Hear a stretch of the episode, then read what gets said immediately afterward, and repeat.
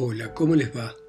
Esto es Lecturas desde Santa María de los Buenos Aires, esta ciudad acá abajo, en este continente dado vuelta y vamos a continuar leyendo 1984 de George Orwell y continúa de esta manera. Durante la semana que siguió, la vida para Winston fue una pesadilla. Al día siguiente la muchacha no fue a la cantina hasta el momento en el que él se levantaba, cuando ya había sonado la sirena. Seguramente la habían cambiado a otro turno. Se cruzaron sin dirigirse una mirada. Al día siguiente ella estuvo en la cantina a la hora de costumbre, pero con otras chicas y debajo de una telepantalla. Pasaron tres días intolerables para Wilson, en que no vio a la chica en la cantina tanto en su cuerpo como en su espíritu, había una sensibilidad que le imposibilitaban hablar y moverse. Incluso en sueño no podía librarse de la imagen. Durante esos días no abrió el diario. El único alivio lo encontró en el trabajo donde conseguía olvidarla durante 11 segundos seguidos. No tenía la menor idea de lo que pudiera haberle ocurrido y no había posibilidades de investigarlo. Quizá la hubieran vaporizado, o tal vez se hubiera suicidado, o tal vez la hubieran trasladado al otro extremo de Oceanía. La mejor y al mismo tiempo la peor de todas las posibilidades era que la muchacha sencillamente hubiese cambiado de idea y ya no quisiera saber nada con él. Pero al día siguiente reapareció. Ya no tenía el cabestrillo, solo un yeso alrededor de la muñeca. El alivio que sintió al verla fue tan grande que no pudo evitar mirarla directamente durante varios segundos. Al día siguiente casi logró hablar con ella. Cuando Winston llegó a la cantina la encontró sentada a una mesa alejada de la pared y estaba sola. Era temprano y había poca gente. La cola avanzó hasta que Winston se encontró junto al mostrador, pero se detuvo allí unos minutos a causa de que alguien se quejaba de no haber recibido su pastilla de edulcorante. Pero la chica seguía sola cuando Winston ya tuvo su bandeja y avanzaba hacia ella. Lo hizo como casualmente, fingiendo que estaba buscando un sitio más allá de donde estaba la muchacha. Todavía estaban separados por unos tres metros y bastaban dos segundos para encontrarse cuando sonó una voz detrás de él. Smith. Winston hizo como que no oía. Entonces la voz repitió más alto, Smith. Era imposible hacerse el tonto. Se dio vuelta. Un muchacho llamado Wilshire, a quien apenas conocía Winston, lo invitaba a sentarse en un sitio vacío junto a él. No era prudente rechazar la invitación. Después de haber sido reconocido, no podía ir a sentarse junto a una chica que estaba sola. Iba a ser demasiado evidente. Entonces, haciendo de tripas corazón, le sonrió con amabilidad al muchacho que lo miraba con rostro de bondad. Como en una alucinación, Winston se veía así, partiéndole la cara a aquel estúpido con un hacha. La mesa donde estaba ella se llenó de gente a los pocos minutos. Por lo menos la muchacha tenía que haberlo visto ir hacia ello y se habría dado cuenta de su intención. Al día siguiente tuvo mucho cuidado de llegar temprano, y allí estaba ella exactamente en la misma mesa y otra vez sola. La persona que estaba delante de Winston en la cola era un hombre pequeño nervioso, con la cara aplastada y ojos suspicaces. Al alejarse Winston del mostrador vio que ese hombrecito se dirigía hacia la mesa de ella y se le cayeron sus esperanzas. Había un sitio vacío, una mesa más allá, pero algo en el aspecto de aquel hombrecito lo convenció a Wilson de que él no se instalaría en la mesa donde no había nadie para evitarse la molestia de verse obligado a soportar a los desconocidos que luego se sentasen allí.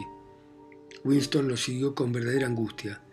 De nada le serviría sentarse con ella si alguien más los acompañaba. En ese momento hubo un tremendo ruido. El hombrecito se había caído y la bandeja salió volando y se había desparramado el café y la sopa. Se puso de pie y miró con ferocidad a Winston. Evidentemente sospechaba que éste le había puesto el pie, pero lo mismo daba porque poco después, con el corazón que se le salía por la boca, Winston se sentaba junto a la muchacha. No la miró. Puso en la mesa el contenido de la bandeja y empezó a comer. Era importante hablar enseguida antes de que alguna otra persona se sentase, pero tenía un miedo espantoso. Había pasado una semana desde que la chica se había acercado a él. Podía haber cambiado de idea, es decir, tenía que haber cambiado de idea. Era imposible que el asunto terminara con felicidad, porque esas cosas no ocurren en la vida real y probablemente no habría llegado a hablarle si en aquel momento no hubiese visto a Ampleforth, el poeta, que andaba de un lado a otro buscando un lugar. Era seguro que Ampleforth, que conocía bastante a Winston, se sentara en su mesa en cuanto lo viera. Tenía entonces solo un minuto para actuar. Tanto él como la chica comían rápido. Era una especie de guiso de lenteja con chorizo. En voz baja le empezó Winston a hablar, no se miraban. Se llevaban bocados de comida a la boca y entre cucharada y cucharada se decían palabras indispensables en voz baja e inexpresiva. ¿A qué hora salís del trabajo? A las seis y media. ¿Y en dónde nos podemos ver? en la Plaza de la Victoria, cerca del monumento. Hay muchas telepantallas allá. No importa, porque hay mucha circulación. ¿Alguna señal? No, no te acerques hasta que no me veas entre mucha gente y no me mires. Seguí andando cerca de mí. ¿A qué hora? A las siete. Bueno, muy bien. Ampleford no vio a Winston y se sentó en otra mesa, y no volvieron a hablar y en lo humanamente posible entre dos personas sentadas una frente a otra y en la misma mesa, no se miraban. La chica terminó de comer a toda velocidad y se levantó y se fue. Winston sacó un cigarrillo y lo encendió. Antes de la hora convenida, estaba Winston en la Plaza de la Victoria.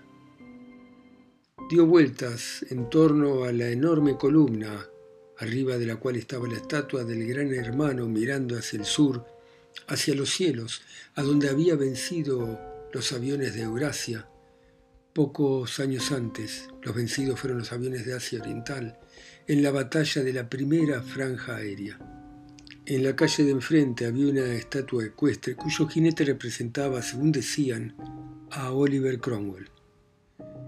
Cinco minutos después de la hora en que habían fijado, la muchacha aún no se había presentado. Un gran pánico le entró a Winston de nuevo, no venía. Había cambiado de idea. Lentamente se dirigió hacia el norte de la plaza y tuvo el placer de identificar la iglesia de St. Martin in the Fields, cuyas campanas, cuando existían, habían cantado aquello de me debes dos peniques. Entonces vio a la chica parada al pie del monumento, leyendo o haciendo que leía un cartel arrollado a la columna en espiral. No era prudente acercarse a ella hasta que se hubiese acumulado más gente. Había telepantallas en todo el contorno del monumento. Pero en aquel mismo instante se produjo un gran griterío y el ruido de unos vehículos pesados que venían por la izquierda. Y de pronto todo el mundo cruzó corriendo la plaza. La chica se dio la vuelta ágilmente junto a los leones que formaban la base del monumento y se unió a la desbandada. Winston corrió atrás de ella y oyó decir a alguien que decía que un convoy de prisioneros euroasiáticos pasaba por allí cerca. La masa densa de gente bloqueaba el lado sur de la plaza. Winston, que normalmente era de las personas que se escapan de las aglomeraciones, se esforzó a codazos y empujones en abrirse paso hasta el centro de la multitud. Rápidamente estuvo cerca de la chica, pero entre los dos había un prole enorme y una mujer tan grande como él que seguramente era su esposa. Entre los dos eran una pared impenetrable de carne. Winston se fue metiendo de lado y con un empujón violento logró meter su hombro entre los dos. Por un instante creyó que sus entrañas serían aplastadas por las caderas forzudas, pero con un esfuerzo sudoroso consiguió hallarse por fin junto a la chica. Estaban hombro con hombro y ambos miraban fijamente hacia adelante. Una caravana de camiones con soldados de cara pétrea con fusiles ametralladoras pasaban calle abajo. En los camiones, unos hombres chiquitos de tez amarilla y uniformes verde harapientos formaban una masa compacta y apretada. Sus tristes caras mongólicas miraban a la gente sin curiosidad. De vez en cuando se oían ruidos metálicos al dar un salto a alguno de los camiones y el ruido lo producían los grilletes de los prisioneros en los pies. Pasaron muchos camiones con la misma carga y los mismos rostros. Winston conocía de sobra el contenido, pero solo intermitentemente los podía ver. La chica apoyaba el hombro y el brazo derecho hasta el codo contra el costado de Winston. Sus mejillas estaban tan próximas que casi se tocaban. Ella se había puesto inmediatamente a tono con la situación, lo mismo que lo había hecho en la cantina. Empezó a hablar con la misma voz, sin emoción, moviendo apenas los labios. Era un murmullo leve apagado por las voces y el estruendo del desfile. ¿Me oís? Sí. ¿Podés salir el domingo? Sí. Entonces oí bien. No lo olvides. Irás a la estación de Paddington. Con una precisión que pareció militar y asombró a Wilson, la chica le describió la ruta que tenía que hacer. Un viaje de media hora en tren, doblar luego a la izquierda al salir de la estación después dos kilómetros por la ruta y al llegar a una tranquera al que le faltaba una barra entrar y seguir por el sendero cruzando hasta un claro y de allí partí una vereda entre arbustos y por fin había un árbol cubierto de musgos derribado. Era como si el mapa lo tuviese dentro de la cabeza. ¿Te vas a acordar? murmuró al terminar las indicaciones. Sí, claro. Torces a la izquierda, luego a la derecha, otra vez a la izquierda, y a la tranquera le falta una barra. Bien, ¿a qué hora? A las tres. A lo mejor tienes que esperar, yo voy a llegar por otro camino. ¿Te vas a acordar bien? Sí, listo. Entonces, salí de acá lo más rápido que puedas. No necesitaba haberlo dicho. Por lo pronto no se podía mover. Los camiones no dejaban de pasar y la gente se cansaba de gritar. Aunque es verdad que solo lo hacían abriendo la boca de manera desmesurada en señal de asombro. Al principio había habido algunos silbidos y abucheos que venían solo de los miembros del partido y pronto terminaron. La emoción que dominaba era solo la curiosidad. Los extranjeros, ya fueran de Asia Oriental o de Eurasia, eran animales raros, no había manera de verlos sino prisioneros, e incluso prisioneros no era posible verlos más que unos segundos. No se sabía qué se hacía con ellos aparte de ejecutarlos públicamente como criminales de guerra. Los demás desaparecían seguramente en campos de concentración. Los rostros redondos mongólicos habían dado paso a un tipo más sucio, europeo, barbudo, cansado. Por encima de los pómulos salientes los ojos de algunos miraban a Wilton con una intensidad rara y pasaban al instante. La caravana se estaba terminando. En el último camión, Winston vio a un anciano con la cara oculta por la masa de pelo, muy derecho y con los puños cruzados sobre el pecho. Daba la sensación de estar acostumbrado a estar atado. Era imprescindible que Winston y la chica se separasen lo más rápido posible, pero en el último momento, mientras la multitud apretaba uno contra el otro, ella le tomó la mano y se la apretó. Eso no había durado más de diez segundos y sin embargo parecía que sus manos habían estado unidas desde siempre. Por lo menos Winston tuvo tiempo de sobra para aprenderse de memoria los detalles de la mano de esa mujer. Exploró sus dedos largos, sus uñas, la palma endurecida por el trabajo con varios callos y la suavidad de la piel junto a la muñeca. Solo con verla la habría reconocido entre todas las manos del mundo. En ese instante se le ocurrió que no sabía de qué color eran los ojos de ella. Tal vez castaños, pero es verdad que mucha gente de pelo oscuro tiene ojos azules.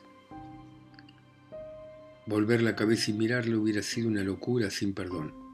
Mientras había durado ese apretón de manos invisible entre la presión de la gente, ambos miraban sin mover un rasgo de la cara hacia adelante y Winston, en vez de los ojos de ella, observó los ojos del anciano prisionero que lo miraban tristemente entre el revoltijo de su pelo.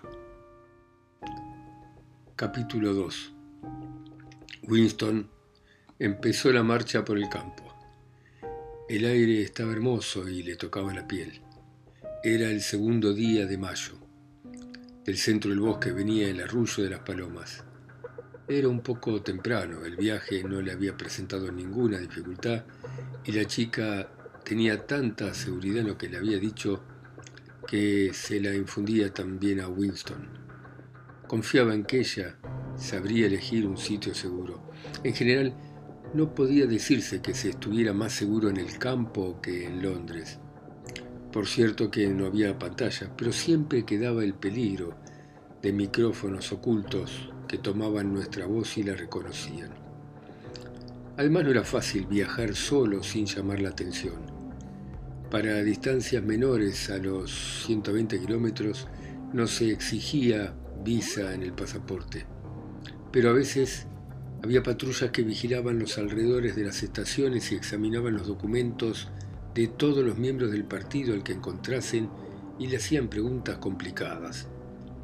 Sin embargo, Winston tuvo suerte de no encontrar ninguna patrulla y desde que salió de la estación de tren se aseguró mirando de vez en cuando para atrás de que no lo siguieran. El tren iba lleno de proles, con aire de estar de vacaciones, quizá porque el tiempo parecía verano.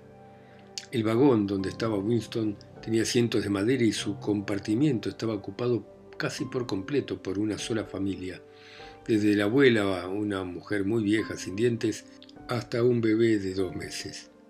Iban a pasar la tarde con unos parientes en el campo y como le explicaron sin ningún problema a Winston, para comprar un poco de manteca en el mercado negro. Por fin llegó a la vereda que ella le había dicho y siguió por allí entre los arbustos. No tenía reloj, pero no podían todavía ser las tres. Había tantas flores silvestres que era imposible no pisarlas. Se arrodilló y tomó algunas, en parte para echar algún tiempo fuera y también con la idea vaga de juntar un ramo para ofrecérselo a la chica.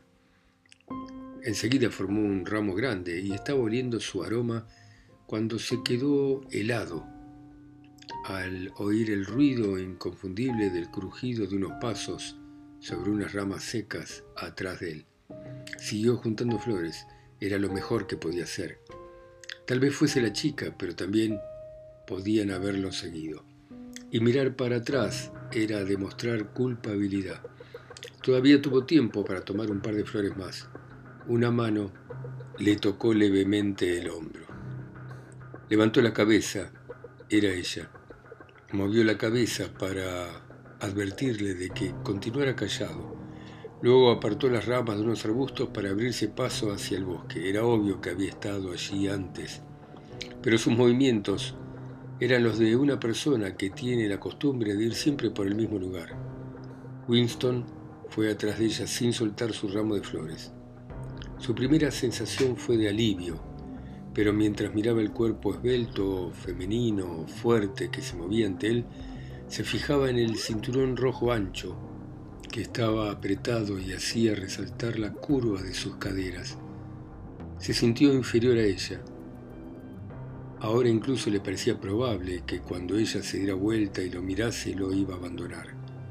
El aire dulce y el verde de las hojas lo encantaban. Ya cuando venía de la estación el sol de mayo lo había hecho sentirse gastado, sucio, un ser de interiores que llevaba en su piel todo el polvo de Londres. Se le dio por pensar que hasta ahora no le había visto a ella la cara a plena luz del día. Llegaron al árbol derribado del que la joven había hablado. Ella saltó por encima del tronco y separando las matas que lo rodeaban pasó a un pequeño claro. Winston la siguió y vio el pequeño espacio rodeado de arbustos y oculto por ellos. La chica se detuvo y lo miró y le dijo, acá, acá llegamos. Winston estaba a varios pasos de ella, todavía no se atrevía a acercarse mucho. No quería hablar en la vereda, continuó ella. Temía que hubiese algún micrófono escondido, no creo que lo haya, pero nunca se sabe. Siempre está la posibilidad de que uno de esos desgraciados te reconozca la voz. Acá estamos bien. Todavía le faltaba valor a Winston para acercarse a ella. Y tontamente le dijo, ¿acá estamos bien? Sí, mira los árboles.